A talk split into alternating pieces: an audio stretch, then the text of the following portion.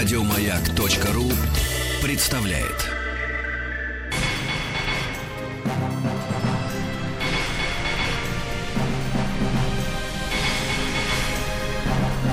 Собрание слов с Андреем Максимовым.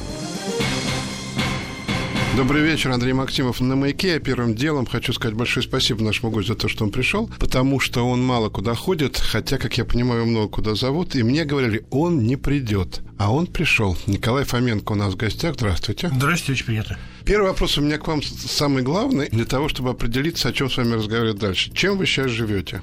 Полной жизнью. Я имею в виду не деньги, а я имею в виду, что составляет самый главный сегодня интерес в вашей жизни, кроме э, семьи и детей, что понятно. Ну, я могу сказать, что дети всегда составляли главный интерес, поэтому, в принципе, ничего не поменялось. А вы имеете в виду, ну, чем я конкретно занят? Да. Я не занимаюсь шоу-бизнесом ни в каких проявлениях, мне так кажется. И, э, собственно, то, что я делаю в данный момент, да даже мне, не, знаете, трудно рассказать. Я, я, я бы не стал это, так сказать, вот, как бы сказать, препарировать эту то, чем я занимаюсь сейчас конкретно. Я в, работаю в, в том же направлении, скажу так, в котором я и работал последние 7 лет. Такое ощущение, что я беру интервью у э, разведчика. Это ну, какая-то такая тайна? Мы с вами живем в такое время, которое требует от каждого из нас повышенного внимания к окружающей среде. И к словам, которые они говорят. Конечно. То есть вам не интересно говорить о том, чем вы сейчас занимаетесь? Или вам неловко? Или, или что? Потому что я абсолютно уверен, что э, вы человек чрезвычайно популярный, и, ну, а масса народу не знает просто этого. Потому что были гонки, была Маруся, есть Маруся, нет Маруси, непонятно. Нет Маруси уже? Ну, вы знаете, в том виде, в котором она была, ее нет. А в каком виде она есть? Ну, это переходный этап, он вот это вы, вы, когда говорите, что вы занимаетесь тем, чем вы занимаетесь последние 7 лет, вы это имеете в виду? Ну, конечно, конечно. А когда вы говорите, что вы ушли из шоу-бизнеса... Нет, нет, я не сказал, что я ушел из... Я не занимаюсь. Я не занимаюсь. Я не уходил. Что такое уходил? Где я и где шоу-бизнес? Великий шоу-бизнес и... Вы совершенно правы. Меня... Когда Владимир Ильич ушел Ленин из партии, понимаете? Это да. А вам это э, не интересно? Вот я имею в виду сейчас конкретно спрашиваю. Вам не интересно вести телепередачу, например, или радио? Просто не интересно вам? Ну, конечно, нет.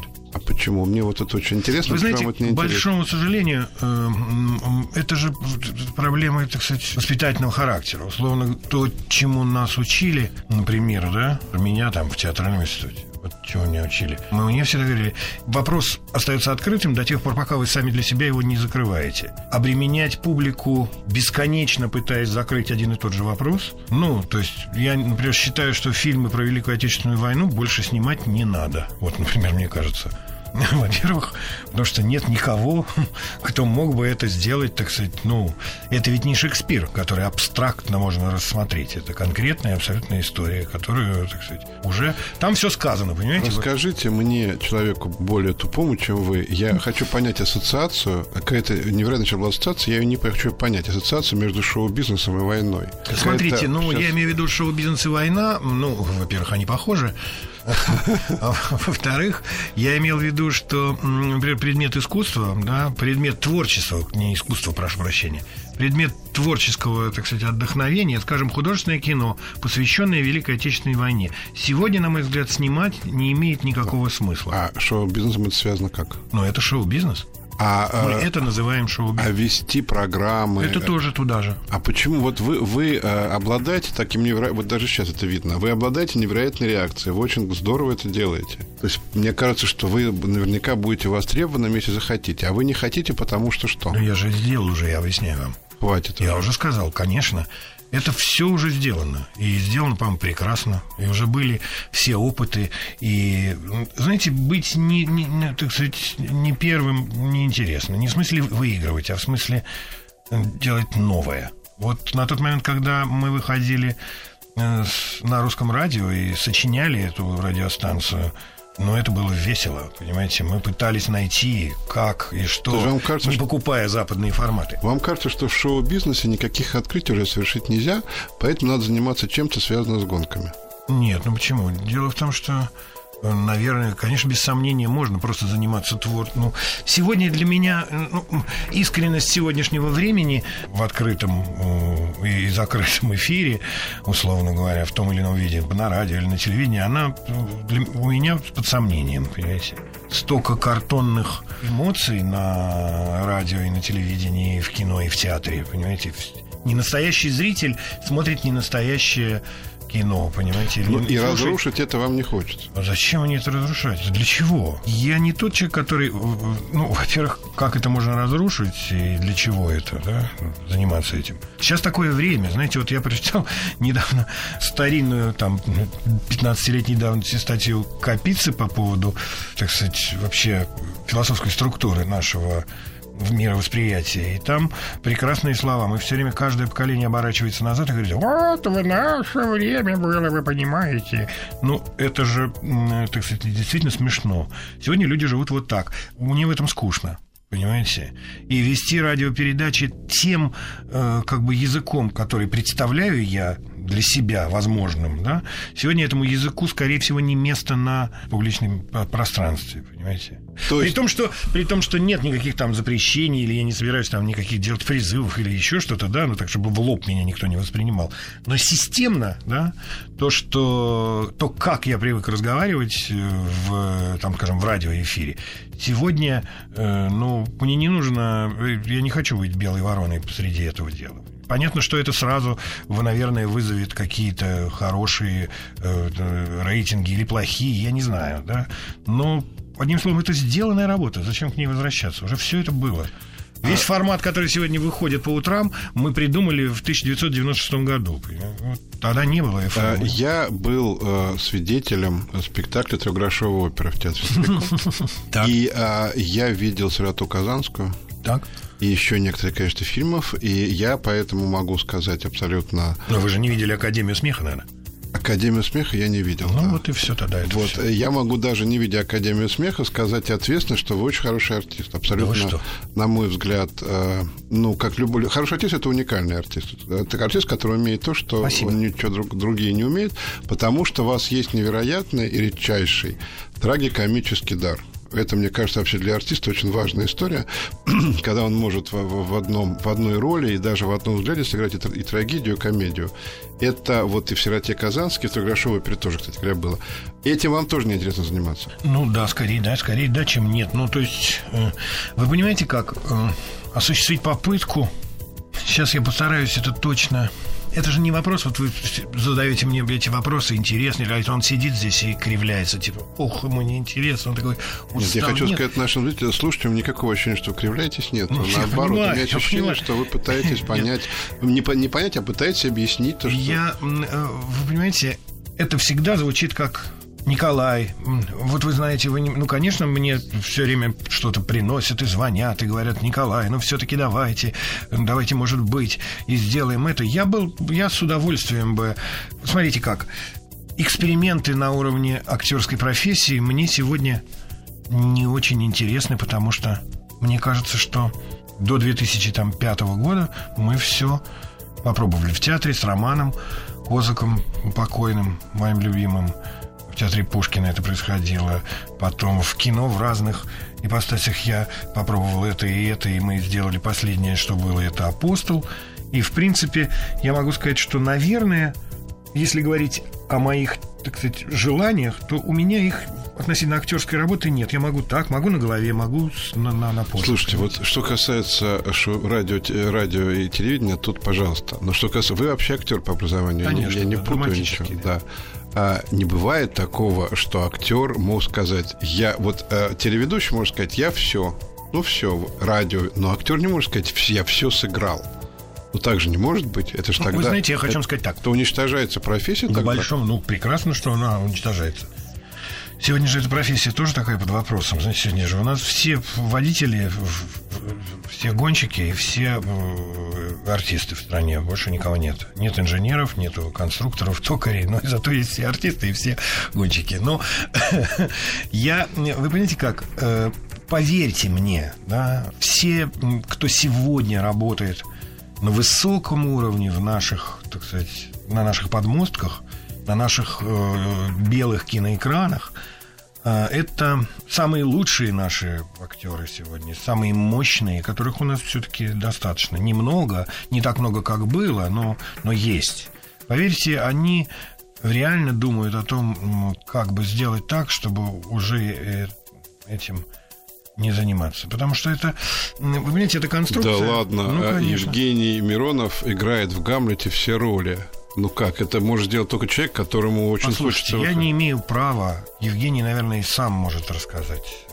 И это его личное, и я не имею права. Но я не считаю, что этот горящий глаз исследования до сих пор жив в нашем поколении, к которому относятся я и Миронов, и Машков. Я уверен в этом. Меня мы можно забросать палками и закричать, что я нет, нет, мы, конечно, еще, еще черт, а я еще в Гамлете не повернулся левым боком. Поверьте, это ведь вещь связана с, э, с трудностью и невозможностью. Как бы сказать, пропадает легкость. Для этой работы нужна внутренняя, большая внутренняя легкость. Не физическая даже, а внутренняя. И она э, достается в нашей сегодняшней жизни здесь тяжело. Для актеров больших в особенности это достаточно трудно. Конечно, люди встают и каждый день идут на работу, на этот завод, который называется там, театр или кино, и они обязаны это делать. Я, естественно, не прошу вас называть никакие фамилии, понятно, но вы говорите о том, что среди актеров вашего поколения не уставших людей нет. Конечно, нет. Они прошли тяжелейший путь, который, пожалуй, в предыдущее поколение, я скажу так, предыдущее, не поколение каких-то, так сказать, там, времен сталинских, да, а предыдущие актеры, так сказать, которые звенели в 70-е и в 80-е, они не прошли этот путь, конечно. Вот они жили в максимально комфортной зоне, потому что они исследователи, они э, распознаватели профессии до самого конца. Это был уважительный рупор, э, так сказать, эта профессия. Мы поступали в институт, э, ну, это было круче, чем поступить в МГИМО, понимаете, в театральный и сложнее, и, и, и яснее цели были. Артист был рупором, понимаете. Через него, так сказать, передавались тонкие нити в зрительный зал. И спектакли десятилетиями переворачивали сознание людей. Это было очень важно. Сейчас этого нет. Вы представьте себе затратную часть, там, сказать, Евгения Миронова в э, любом его спектакле. И выхлоп этот, понимаете? Это же вещь такая. А это проблема актеров или зрителей? Это проблема современности, я скажу так, не актеров и не зрителей, это проблема времени, проблема ситуации. То есть в такое время, когда театр просто потому, что такое время не может стать событийным. Я очень точно, наверное, сейчас определю. Актерская работа в той школе, которой нас учили, преподавали и вели, да, очень затратная физически, психофизически очень затратная школа и действия на сцене, они очень затратны, очень профессиональные, очень это сложная конструкция, ей надо учиться. Придется прерваться буквально на две секунды, и потом мы продолжим. Андрей Максимов и его «Собрание слов». Совершенно невероятный Николай Фоменко у нас в гостях. Я не, просто не ожидал всего вот этого услышать, я Почему? хочу вам сказать. Потому что вы должны э, бесконечно шутить ну. и э, говорить, что жизнь ваша прекрасная, удивительная. Знаете, мы же с удовольствием, э, мы, мы с удовольствием э, даем вам для самообмана любые да, да, формы. Да, понятно. А скажите мне, а формулируемо ли, от чего более всего устали вы? Ой, да вы знаете, ну, я, не, наверное, не скажу, что я, я ни от чего не устал. Я не таков по как сказать... Но вы сейчас говорили, что ваше поколение – это поколение... Я говорю об актерской профессии, которая, опять же, вернувшись точно, скажу и коротко, и не, не уходя в дебри, та психофизика, которой нас учили, те системы координат, в которые мы выросли и воспитаны, мое поколение артистов, оно очень затратно для работы в театре. И сегодня неадекватность этих затрат – не соответствует обратной отдаче. То есть ты очень, так сказать, серьезно работал, ты полгода готовился к этой работе, выпустил это, и через две недели этого не стало. Понимаете?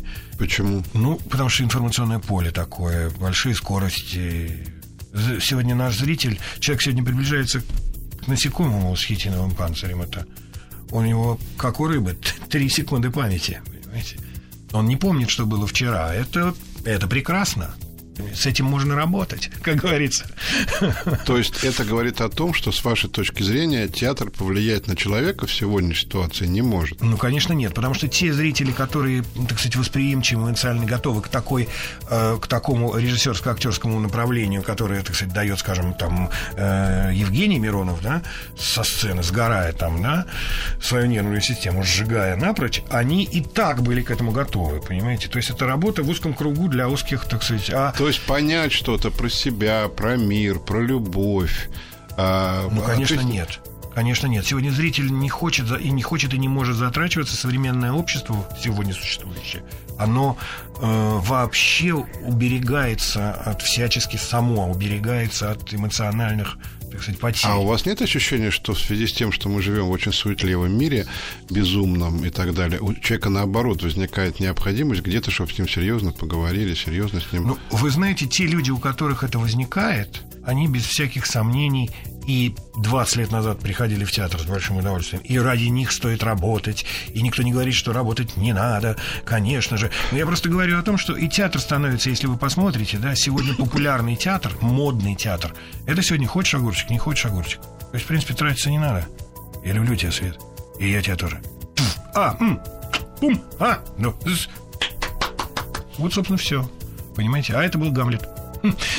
Такая вот история в двух словах пересказанная. Поэтому, э, да-да-да-да-да, это так и в кино, и поэтому мы никак не можем понять, почему наши э, фильмы, которые сегодня идут, они никак не попадают, ну, в массе своей. Есть, конечно, кинокартины прекрасные но в массе своей они не попадают никуда, они достреливают. Как только в кино у нас начинает появляться то, что было в системе и школе старой, как это складывается все одно, да, и все вспоминают те законы, по которым, так сказать, были образованы и обучены, все начинает вдруг срабатывать неожиданно.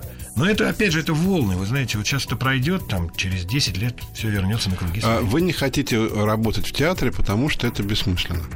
Ну, понимаете как, ну, это это, смотрите, ради чего это делается? Если мне нужно, так сказать, я, мне будет, у меня будет финансовая дыра, скажем, да, я буду умирать, от, моя семья от голода, я, конечно, пойду на, на, в Шапито и буду там работать. Это не обсуждается, понятно. Вот. Но мы об этом а если касается, так сказать, какого-то что-то такое, я чего-то не сказал, то, мне кажется, это какой-то наивный э, фарс. То есть я хочу высказаться словами Грибоедова сейчас. Вон из Москвы. Ну, то есть, ну, это Понимаете, о чем не, я? ну почему? Ну, а человек хочет высказаться словами Грибоедова. А что в этом ужасно? Да прекрасно, но я не хочу. Мы же говорим обо мне. Ну, то есть к тому, что, в принципе, это мы, мы не обижаем тех, которые хотят. Если, Нет, если... я только за. Конечно, все имеют на это право и должны это делать. Но я просто не хочу. А скажите, я пожалуйста, какой тогда э, все, что вы говорите, вы говорите о том, что я не хочу заниматься тем, в чем нет смысла отлично, понятно, вопросов нет. Можно обсуждать право неправо, это ваша нет, позиция. Нет, нет, нет, не совсем так, не совсем точно. Это не то, что не имеет смысла. Это неинтересно, это разные вещи. Это имеет смысл, без сомнения. Даже один зритель, пришедший в зал, до которого достреливает эта сумасшедшая энергия отдачи и, и это, так сказать, да, какие-то психофизические да, законы, Смысл имеет, но это не имеет интересно. смысл. Ну, а что тогда да. интересно в том деле, которым вы занимаетесь последние 7 лет? Что в нем есть такое, что заменяет для вас и театр, и шоу-бизнес, и телевидение, и радио? Да бог знает, не знаю. Мне трудно сказать. Я не знаю, что в нем такого. Ну, в нем что-то такое. Но если вы, вы, вот вы человек, уже мы выяснили на протяжении этого времени, что вы человек, это было понятно и так, сейчас мы убедились, вы человек, который не занимается тем, что ему не интересно. Но это счастье. Да, это счастье, это замечательно. Значит, если вы занимаетесь какой-то таинственной окологоночной работой около 7 лет, значит, это вам интересно. Да. Вот, а естественно, что возникает вопрос даже у такого ведущего, как я. Почему? Ну, бог его знает, ну, может быть, я не знаю, не знаю, что же сказать. Что, как, как даже не знаю, с какой стороны. Ну, вы понимаете, меня интересуют некие, я бы сказал так, там я, то, чем я занимаюсь, да, мне кажется, да, это попытка организовать некое, ну, это маленькие шаги в прокладывании дорожки в будущее, вот скажем так. Скажем так. В будущее чего? Да в будущее человечества, например. Ну, как не смешно это звучит. Вы знаете, сегодня двигатель Формулы-1 1,6 объемом. Все такая вот штучка маленькая. а раскручивается до 1200 лошадиных сил.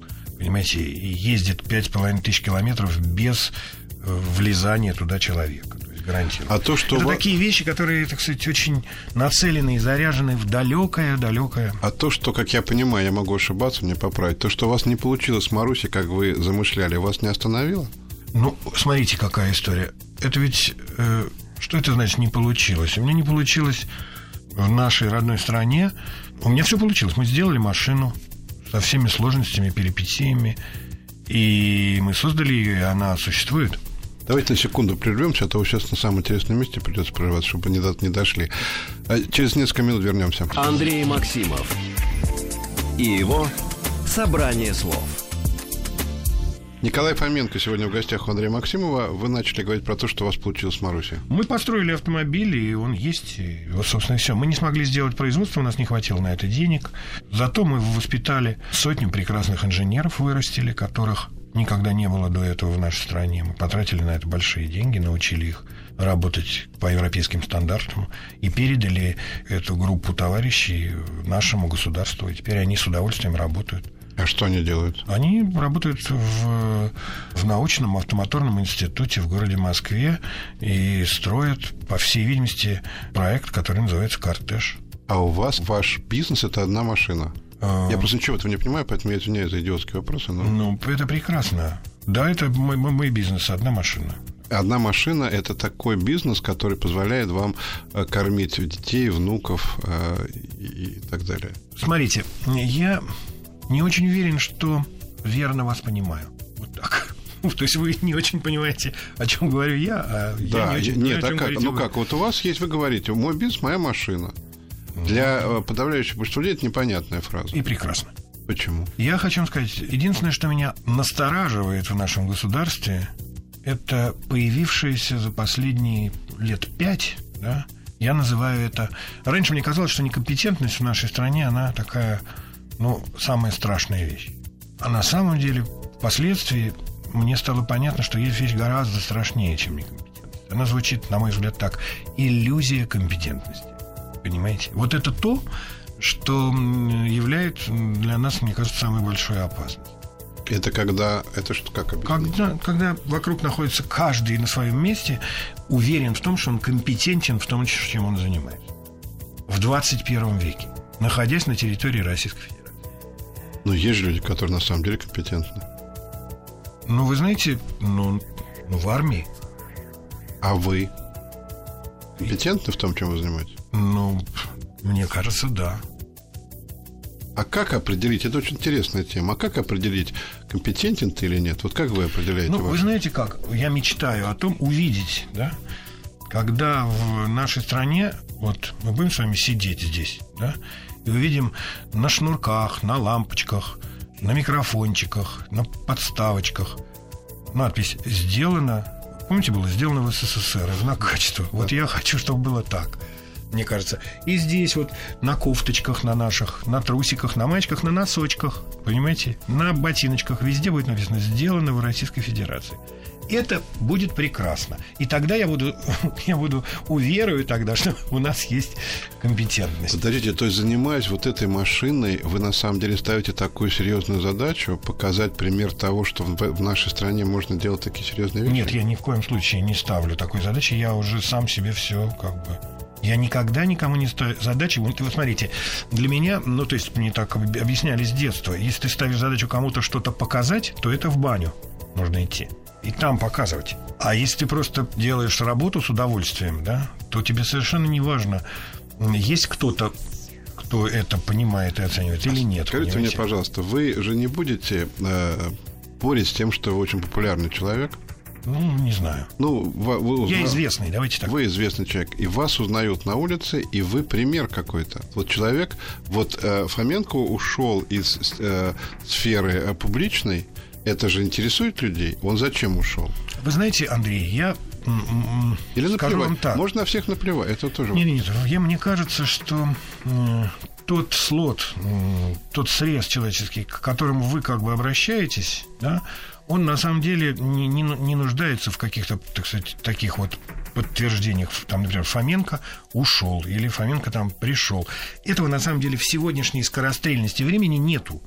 Люди идут, видят, э, так сказать, Фоменко, им не приходит в голову, ушел я или нет. Может быть, каждому десятому приходит в голову, а что-то давно я не видел его по телевизору. А всем остальным девятерым из десяти это в голову не приходит. Они просто видят человека из Каждый телевизора. десятый – это сотни тысяч человек.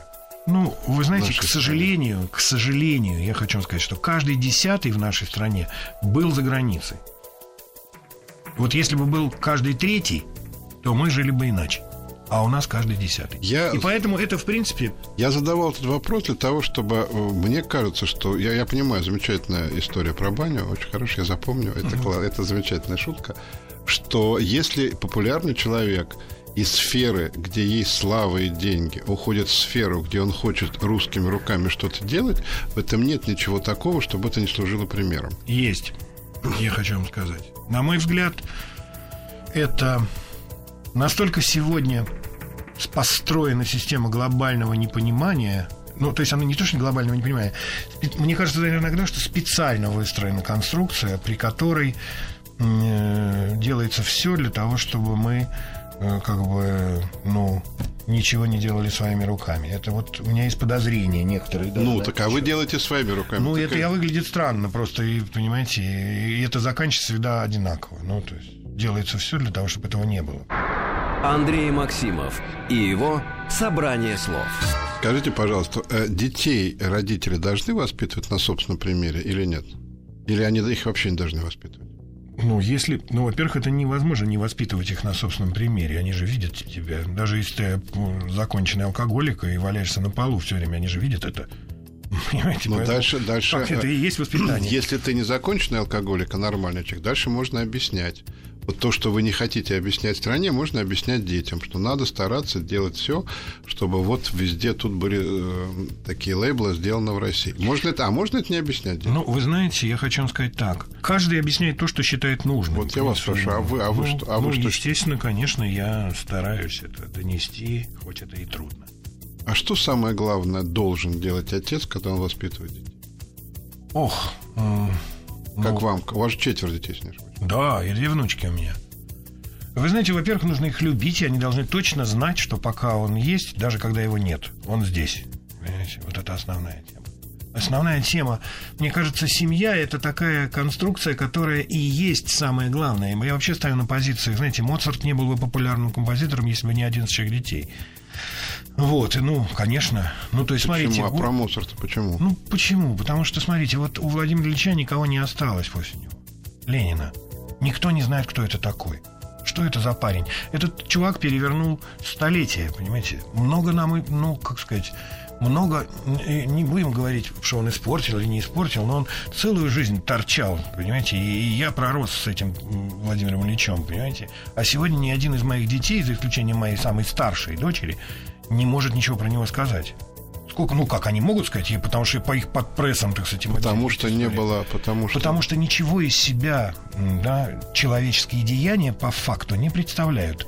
Вы знаете, что есть, так сказать, Калигула или есть Нерон, ну там он сжег или не сжег, там неважно, или этот спал с лошадью, ну какая там, понимаете, да, никто про это, что он там, какие были реформы, как об- образовалось римское право, это никого не интересует. Кто сделал Мерседес конкретно, никого не интересует. Кто построил самолет, был ли Туполев, нет, это не важно. Важно только одно – Отец, мать, сын, дочь, отец, мать, сын, дочь. Вот эта система, которая работает. Больше не работает никакая. Понимаете? Исторически самое ценное государство живет только тогда, на мой взгляд, хорошо, когда оно знает, что делал пра-пра-прадедушка. Тогда у меня к вам вопрос теперь после вашего много. Почему вы не пишете книжки? Ну, это уж совсем. Да нет, ну... Нет, но то, что, то, что вы, то, что вы рассказываете, э, вызывает невероятное желание спорить, но это потрясающе интересно. А почему, собственно говоря? Почему я не пишу?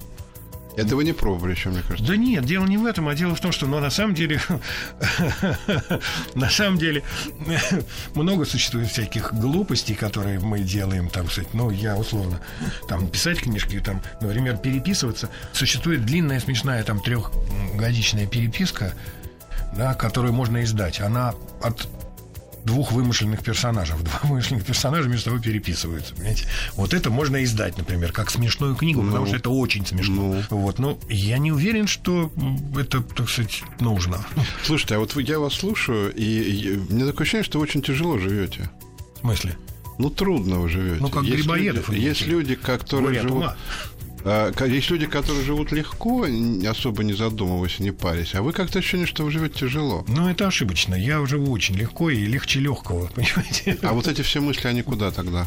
Ну, что с умищем делать, вы имеете в виду? Да, они, про, они просто для интервью. Они так вами в жизни, на самом деле, не руководят. Вы знаете, вы же...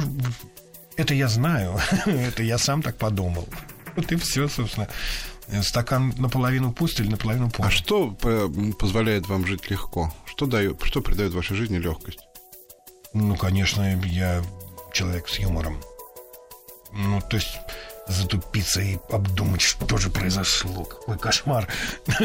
Вы понимаете, любые комбинации... Ну, во-первых, я счастлив, что... Могу сказать вам, абсолютно счастлив, что все, что я делал в своей жизни, все, чем бы я ни занимался, оно всегда приводило к результату я всегда... Э, не было такого, например, что, эх, я хотел бы собрать группу, написать песню и потом ее сыграть, но не получилось. Понимаете? Такого нет. Я собрал группу и написал песню, и мы с удовольствием ее сыграли. Понимаете? А потом я думал, ох, здорово было бы на радио. И на радио был. И так а далее, любовь, и так далее. А любовь утяжеляет жизнь или облегчает? Конечно, облегчает. Вашу жизнь? Конечно, облегчает. Несмотря на то, что у вас... Я не помню сколько. Неважно. В общем, не одна жена, четыре, по-моему. Четвертая, да не, несмотря на это. То есть это значит, что у вас было три развода, да? которые, в общем, утяжеляют жизнь, как мне кажется. Нет? Вы понимаете, это ведь зависит от того, кто эти люди. То есть, вот, ну, мы в очень в таком, э, как сказать, в очень... Э, во-первых, все мои браки достаточно длинные. Мне много лет. 53 года будет в апреле месяце, по-моему. Да. В этой студии есть люди, которые старше вас. Ну, вы понимаете, как? Э, ну, вы-то... Пух, вы-то, так сказать, ну и вы и выглядите, хочу сказать честно. Да. Поэтому я имею в виду и убеленные и так далее. Но вы э, довольно долго жили, жили. Я довольно долго, я довольно долго жил с каждой женщиной, не потому что, но и при этом до сих пор у нас прекрасные отношения практически со всеми. Вы когда ему задавались вопрос, почему вы разводились, или это вас не интересует? Но... Почему так происходит? Человек, который явно хочет жить в семье, который ценит семейные ценности, не, так сказать, не, не бегун по Нужно жизни. да, искать и искать и находить того человека. Это непросто. То есть это потому, что это вы... ведь баланс, понимаете? Может быть умным, но некрасивым. Можно быть красивым, но глупым. Понимаете, а хочется и красивого, и умного. Понимаешь? И в результате ты получаешь умного, красивого, но с плохим характером. То есть вы как бы тыкали. Это был такой метод тыка. Нет, нет, нет. Это же это в гору. Я же телец. Я всегда в гору, в гору, в гору. В гору То есть каждая... Я, а вы, я тоже телец. Вы когда родились? 30 апреля. Я чуть раньше. То есть каждая следующая жена была лучше предыдущей? Ну, конечно. И при этом со всеми предыдущими у вас оставались хорошие отношения? Ну, кроме одной, наверное, да, с которой нет детей. А скажите мне, зачем человеку жена? Зачем мужчине жена? А, ну, вы знаете, это же я хочу сказать так. Какой хороший был ответ. Мне кажется, мне кажется, это... Я думаю так, человек живет, и э, от него, э, ну, он, знаете, как стирается, стирается, а когда жена у него появляется, оно, оно снова нарастает. Это же единый, единый кусок организма. Через пять лет это единая вообще машина, единая конструкция. Я сейчас вам задам вопрос, ответим на него после перерыва. Я хочу вас спросить, есть огромное количество мужчин, огромное количество угу. мужчин, которые не считают, что женщина необходима для жизни до такой степени, как вы. Они считают, что она нужна, как, ну, нужно такое, как место отдыха. Вот мы об этом поговорим сразу после перерыва небольшого. Андрей Максимов и его «Собрание слов». Мы разговариваем сегодня с Николаем Фоменко. Э, для меня совершенно поразительные вещи, говорит Николай. Меня трудно удивить. Я говорил со многим количеством тысяч людей. И я вот вопрос, который я вам задал, вы очень серьезно относитесь к жене. Вот то, что вы рассказали, это очень серьезный образ. Он хотя ироничный, но такой серьезный. Вы, этот, мы единое целое, говорите вы. Да. А есть мужчины, которые считают, что жена это человек, который должен обеспечить мне нормальную жизнь, кормить, есть, тыры -пыры -пыры -пыры. Их довольно много. К ним имеет смысл обращаться, или к, и к ним обращаться вам не интересно? На них нет смысла оборачиваться, потому что они на мой взгляд, люди с такой концепцией жизненной не до конца знают, что делает левая рука и как чувствует правая. Не до конца подключены к системе. Понимаете? Вы все время меняете жизнь. Ну, не все время. Все время. То есть для вас, может, не все время, а для нас все время. Вообще, я сейчас вдруг понял, вдруг я сейчас понял, что вы же из группы «Секрет». Это вообще было в какой-то... Это вообще какая-то была такая марсианская, другая совсем жизнь. Столько всего, всякого разного происходило. Вы советуете со своими женами, э, как, как дальше жить? Покупать, там, создавать Марусь, не создавать Марусю? Э, ну и так далее. Там, играть в кино, не играть в кино. Или это решение чисто ваше мужское? Ну, вы знаете, это вот опять же, вот то, о чем мы с вами говорим, относится к первому предыдущему вопросу. Дело в том, что к себе, зачем у себя у самого, вот представьте, что вы с женой действительно единое целое, зачем у себя у самого спрашивать, как ты считаешь, дорогая? А? Это, а вы сами у себя не спрашиваете, это... надо мне это делать? Ну, конечно, мне... не как вы сами у себя. Вы что, собой, если человек сам с собой разговаривает, ему нужно, в принципе, я знаю диспансер, где он находится.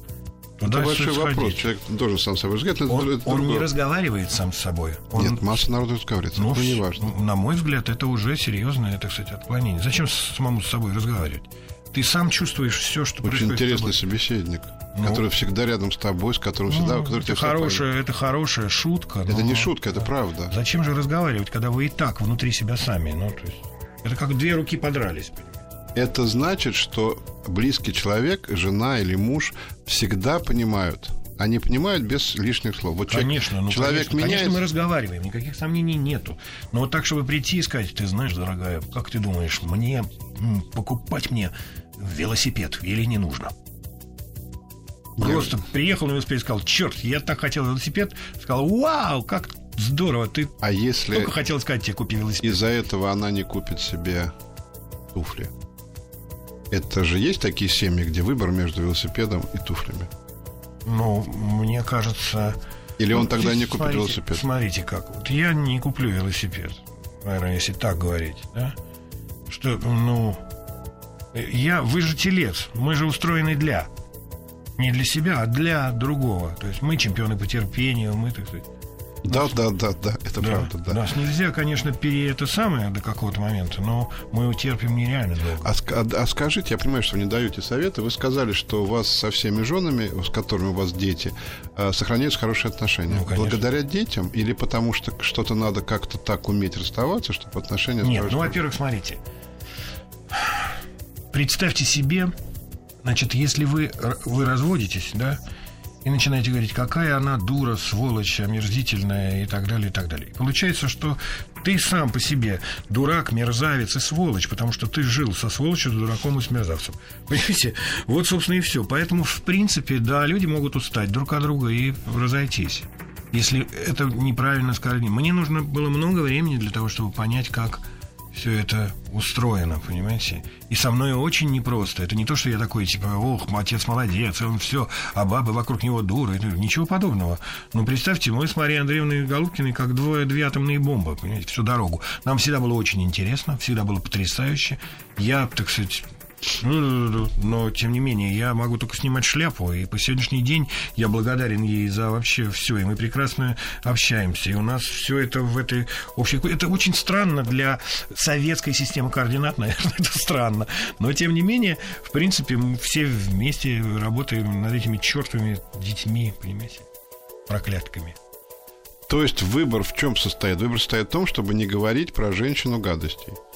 Нет, ну человек, если говорит про жизнь, ну как это, что это вообще для меня формулировка странная? Выбор состоит в том, а что как? говорит... А что? А что? Вот если ну... мужчина говорит про женщину гадости, то в принципе мы не, мы не мы таких, я таких не знаю. У меня нет в кругу общения. Это не моя зона внимания. Я не знаю. Да любой мужчина, когда разводится женщина, кому-нибудь говорит про нее гадость. Другой вопрос, что он может сказать ближайшему кругу, или он может дать интервью в газете. Послушайте, ну психозы случаются у всех. Ну, у нее могут, могли бы случиться психозы, и она могла сказать и это, и то, но это не, не, не значит, что она так и думала, понимаете? Что вам сегодня больше всего не хватает в жизни? Чего вам все больше всего не хватает в жизни? Или всего хватает? Мне не хватает, вы знаете как, я хочу вам сказать. Мне, к сожалению, не хватает того, что было по ощущению в конце 90-х, в начале 2000-х. Вот чего мне не хватает. Это формулируемо? Это, ощущение, это формулировка ощущения от жизни в государстве. Это вот формулируемо? Что это такое? Ну, да, мне не хватает общей устремленности куда-то вперед, понимаете, с, с ощущением того, что нас что-то ждет впереди, что какие-то, так сказать, опять я снова смотрю на эти лица на улице, которые сказать, понуро идут, думая о том, что вот, вот, понимаете. Ну, хорошо, хоть Крым наш. То есть вам не хватает таких социальных вещей, а лично у вас все есть? Ну, конечно, у меня все есть. А что? Чего мне? Я не знаю. Ну, я абсолютно не материальный пассажир. В том смысле, что если собственный самолет мне не нужен. Нет, человеку может не хватать любви, может не хватать Ой, внимания, у меня вот это, и это может не хватать я, самолета. Я абсолютно, да, абсолютно на сегодняшний день я абсолютно счастливый человек, потому что то, что происходит у меня дома, это это бомба. Я обожаю там, я оттуда даже выходить не хочу. Понимаете? Тогда там все эти цель, та, дети... цель того, что вы делаете, в чем состоит, если у вас все есть? Я хочу, чтобы они выросли умными, достойными людьми, разделяющие мои ценности. Как бы трудно это ни было. То есть я вам задам такой вопрос, очень такой серьезный, э, но я должен... То есть смысл вашей жизни в детях? Ну, конечно. Как у Моцарта, я же сказал выше об этом. Но Моцарт же все-таки еще пописывал чего-то. Ну, вы знаете, э, мне кажется, что не это есть важное. Вы же не процитируете наизусть, например, популярнейшего немецкого средневекового писателя Гарри Мельсгаузена, там, ну, например. Я даже не выговорю ну, то, вот что видите, вы сейчас сказали. А он ведь был типа Лев Николаевич Толстой в Германии в свое время, ну, то есть вообще на этой романской территории. Ну, и такого много. И поэтому упираться в деяние, как я уже говорил выше, вряд ли есть смысл. А вот то, что меня беспокоит реально, да, верно ли я делаю, да, прививая своим детям и заставляя их жить в системе координат, которая не совсем сегодня укладывается в обычную жизнь. Но эта же жизнь может поменяться, и как раз пока они вырастут. И, ну, и тогда их мы система, живем с этой надеждой. И тогда их система координат будет годиться. Мы будем жить. А, наступил Новый год, и, естественно, надо спрашивать, вы что-то ждете особенного от этого года? Или он э, наступил, наступил, ничего особенного не случилось? Вы знаете, я э, уже, наверное, нет. Я люблю Новый год как праздник, как и стандартно, но такого чего-то, что, вы знаете, ну, сейчас я закрою глаза, и что-то должно случиться. Такого нет. Ну, волшебство... Вы, может быть, если кто-нибудь не узнал этого человека... Как написала моя дочь недавно, она написала старшая. Дорогой Дед Мороз, пожалуйста, ничего не нужно, у меня все есть. Вот это финал, собственно говоря. Если кто не узнал этот голос, хотя я думаю, что вы узнали, то вы, может быть, даже не догадаетесь, что это был Николай Фоменко с невероятным для меня по откровенности и по глубине разговором. Спасибо вам за него большое. Спасибо. С вами был Андрей Максимов. Всего доброго, до свидания, пока. Андрей Максимов и его «Собрание слов». Еще больше подкастов на радиомаяк.ру